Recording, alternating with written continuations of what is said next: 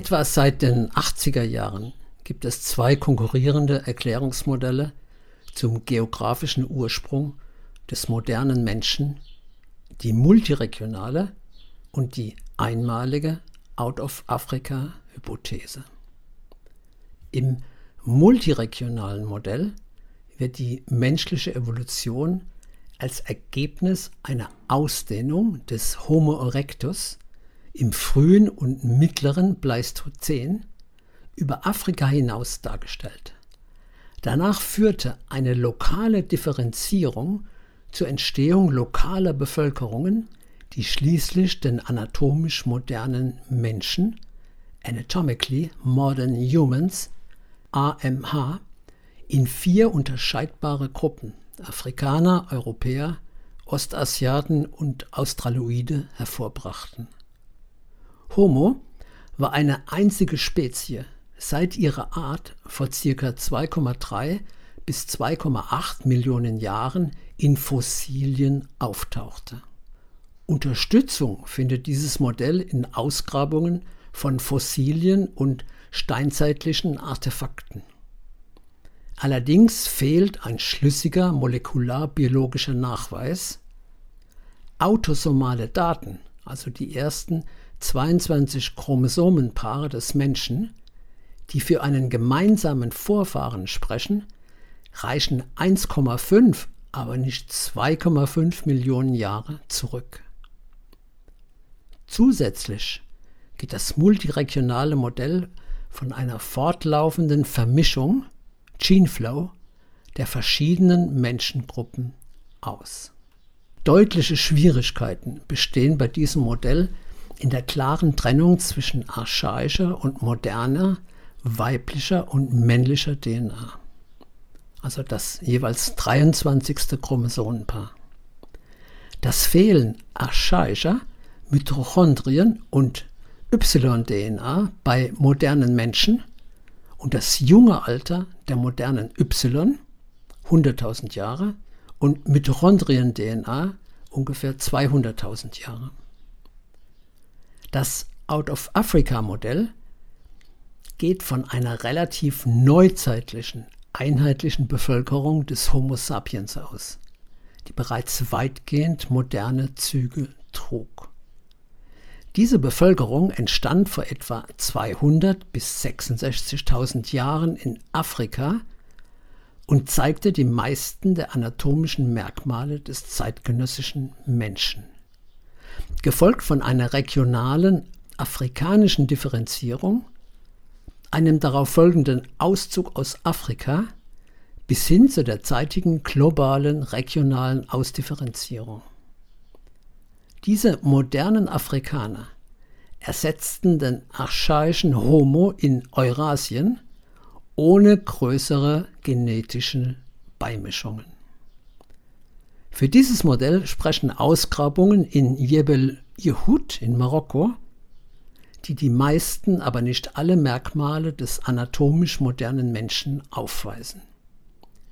Schwierigkeiten hat dieses Modell mit der Diskrepanz des Alters verschiedener DNA-Typen und vor allem mit Funden von Fossilien aus Eurasien mit Merkmalen des modernen Menschen, die aber deutlich älter als 85.000 Jahre sind, wie in Daoxian in Hunan, Xuchang in Henan, Biche Guishu und Dali Shaanxi in China, Misliva und Shkul Oshke in Israel, Al-Wastu I aus der Arab auf der arabischen Halbinsel, sowie der generell dünneren Fundlage von Fossilien und Steinwerkzeugen in Afrika. Nicht sehr überzeugt gestalten sich hier auch die Erklärungsversuche, warum der moderne afrikanische Homo sapiens der einzige noch anzutreffende Menschentyp sein soll. Unmittelbar vor dem Massenexodus habe der Ausbruch des Vulkans Toba auf Sumatra die gesamte damalige Menschheit vom Antlitz der Erde getilgt, bis auf ein paar tausend Afrikaner, denen wir heute unsere Existenz zu verdanken haben. Oder der gewalttätige Homo sapiens habe aller archaischen Menschen bis auf den letzten Mann, bis auf die letzte Frau niedergemacht oder sie mit afrikanischen Seuchen infiziert oder ihnen mit modernen Technologien den Chaos gemacht. Dennoch wurde der Disput zugunsten der Afrikanisten und gegen die Multiregionalisten scheinbar endgültig durch die Verwendung der sogenannten molekularen Uhr entschieden. Die Methode. Man kann den Zeitpunkt der Abspaltung einer Spezie von der anderen durch die Anzahl der seitdem stattgefundenen Mutationen finden. Sofern man eine Methode gefunden hat, die Rate des Auftretens von genetischen Mutationen zu bestimmen.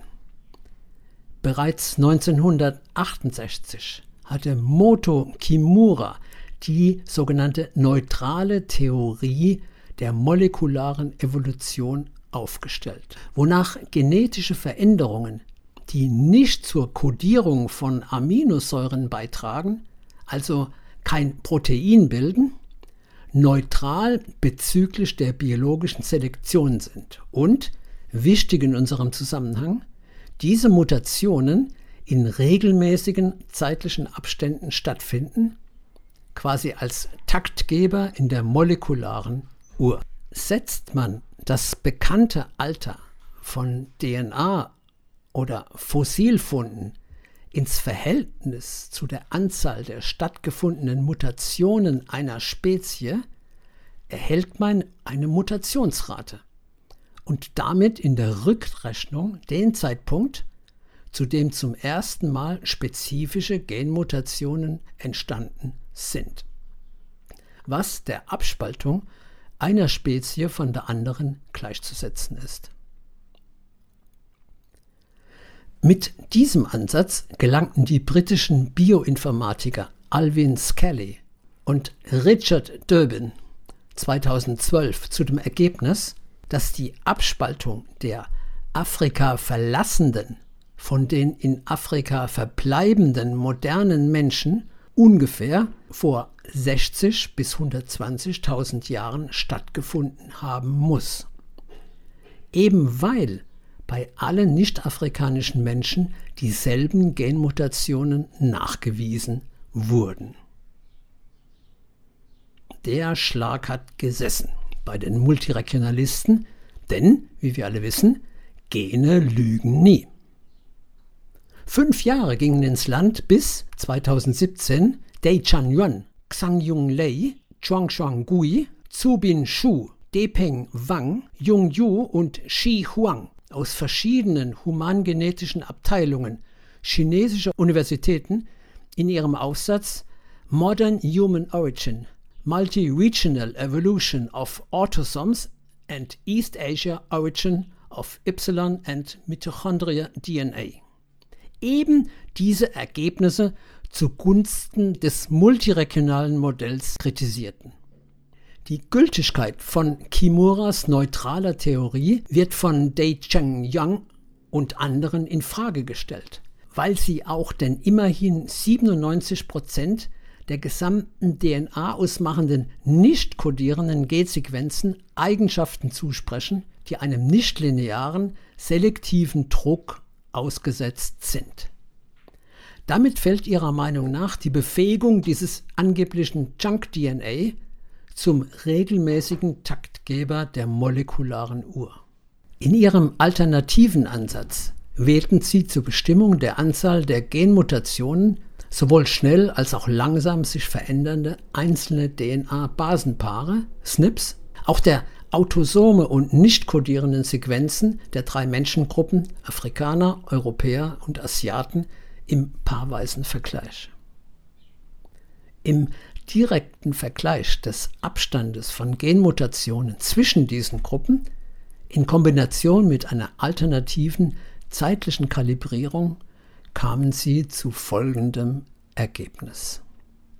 Zitat Neuere Studien haben bewiesen, dass genetische Vielfalt überwiegend durch Selektion entsteht, weswegen das gegenwärtige molekulare Modell des Ursprungs des Menschen unhaltbar geworden ist. Unter Nutzung verbesserter Methoden und öffentlich zugänglicher Daten haben wir das Modell der modernen menschlichen Evolution einer Revision unterzogen und gelangten zu einem Zeitpunkt von 1,92 bis 1,96 Millionen Jahren, an dem es zu einer ersten Aufteilung in den Autosomen des modernen Menschen kam. Wir fanden Hinweise auf moderne Y- und Mitochondrien-DNA ostasiatischen Ursprungs, die sich mittels Hybridisierung mit archaischen Menschen verbreiteten. Die Analyse von Autosomen Y- und Mitochondrien-DNA legen die Vermutung nahe, dass Denisova und Neandertaler, archaische Afrikaner mit eurasischen Beimischungen und Vorfahren der südasiatischen Negritos und der Ureinwohner Australiens waren. Bei der Überprüfung unseres Modells fanden wir heraus, dass Chinesen aus dem südlichen Hunan als Vorfahren von Afrikanern häufiger vertreten sind als andere ostasiatische Gruppen. Diese Ergebnisse unterstützen die multiregionale Evolution der Autosome und die Ersetzung archaischer Y- und Mitochondrien-DNA durch moderne aus Ostasien. Dadurch entsteht ein schlüssiger Nachweis des Ursprungs des modernen Menschen. Nach Ansicht der Autoren gibt es heute lediglich drei Menschengruppen: Afrikaner, Ostasiaten und Europäer. Australische Ureinwohner und mit ihnen südasiatische Negritos gelten nicht als eigene Gruppe, sondern als Menschen mit indisch-europäischem und afrikanischem Genom. Die spezifischen australoiden Merkmale sind wohl eine Verbindung von zugewanderten Neandertalern mit regionalen archaischen Menschen. Inder gelten als die Vorfahren des anatomisch modernen Europäers, da Europa selbst während der letzten Eiszeit unbewohnbar war. Der Träger des Oberschenkelknochens von Ust-Ishim, bislang der älteste Fund des anatomisch modernen Europäers, war genetisch Inder. Die Koexistenz von Olduva, also Geröllwerkzeug, und Achillen, Faustkeilkultur, vor 1,76 Millionen Jahren in Afrika, lässt auch eine gleichzeitige Koexistenz verschiedener Menschengruppen vermuten. Das plötzliche Auftauchen von Achillenkultur und von Pro-Neandertalern in Europa vor etwa 500.000 Jahren in Cima de los Huesos in Atapuerca, Spanien, kann mit einer jüngeren Out-of-Africa-Migration der Vorfahren der Mbuti-Ethnie aus dem Kongo-Gebiet erklärt werden. Der Befund, dass Neandertaler und Denisova weitgehend Afrikaner mit eurasischen Beimischungen sind, ist belegt durch Fossilien des Homo heidelbergensis in Afrika wie in Europa. Die Stierzahn-Anomalie Taurodonti kommt in Fossilien von Heidelbergern, Neandertalern und einigen Funden aus Südafrika vor. Der charakteristische Hinterkopf, das Hinterhauptbein der Neandertaler, findet sich auch bei modernen Afrikanern. Neandertaler teilen bekanntlich einige Merkmale mit den modernen Europäern, wie etwa Umriss und Größe der Nase, was wiederum die Ergebnisse der Untersuchungen der chinesischen Genetiker stützt, wonach Europäer nach den Afrikanern die größte genetische Übereinstimmung mit den Neandertalern aufweist. Ihr genetischer Befund, wonach Denisova gleichermaßen mit Ostasiaten und Europäern verbunden sind, deckt sich mit deren Fundort. Unerwartet dagegen ist der genetische Befund, dass bestimmte Neandertaler aus Europa besonders eng verbunden sind mit Asiaten und indigenen Amerikanern und dass einer von drei Neandertalern, die den Afrikanern am nächsten waren, den Ostasiaten näher standen als den Europäern. Knochenfunde belegen ebenfalls die Migration von Ostasien nach Afrika. Afrikaner wie die Khoisan tragen bekannte asiatische Merkmale wie etwa schaufelförmige Schneidezähne, die typisch ostasiatische Oberlidfalte oder die hellere Hautfarbe. Mbuti-Pygmäen sehen den Ureinwohnern der indischen Adamanen sehr ähnlich. Die geringe Verbreitung der Schaufelschneidezähne in afrikanischen Fossilien und bei modernen Khoisan im Vergleich zu früheren und jetzigen Chinesen weist auf den chinesischen Ursprung und ihre afrikanische Verbreitung durch Einwanderung. Soweit die wichtigsten Aussagen der chinesischen Genomwissenschaftler, medizinischen Genetiker und genetischen Informatiker aus Changsha in Hunan, Shushu in Jiangsu und Beijing. Doch genauso wenig wie hier in Mitteleuropa außer Beijing die beiden anderen Millionenmetropolen Changsha und Shuxu bekannt sind, ist in Europa die Frühgeschichte der Menschheit in Asien in der Vergangenheit Gegenstand systematischer Forschung gewesen. Grund genug für die ostasiatischen Chinesen, diese Forschung selbst in die Hand zu nehmen. Mag der Ansatz im wissenschaftlich etablierten Westen keinen Anklang finden, so wird das nichts daran ändern, dass in dem Maße, wie sich der demografische und zivilisatorische Schwerpunkt der Menschheit nach Ostasien verlagert, das dargestellte Modell zum herrschenden Paradigma wird.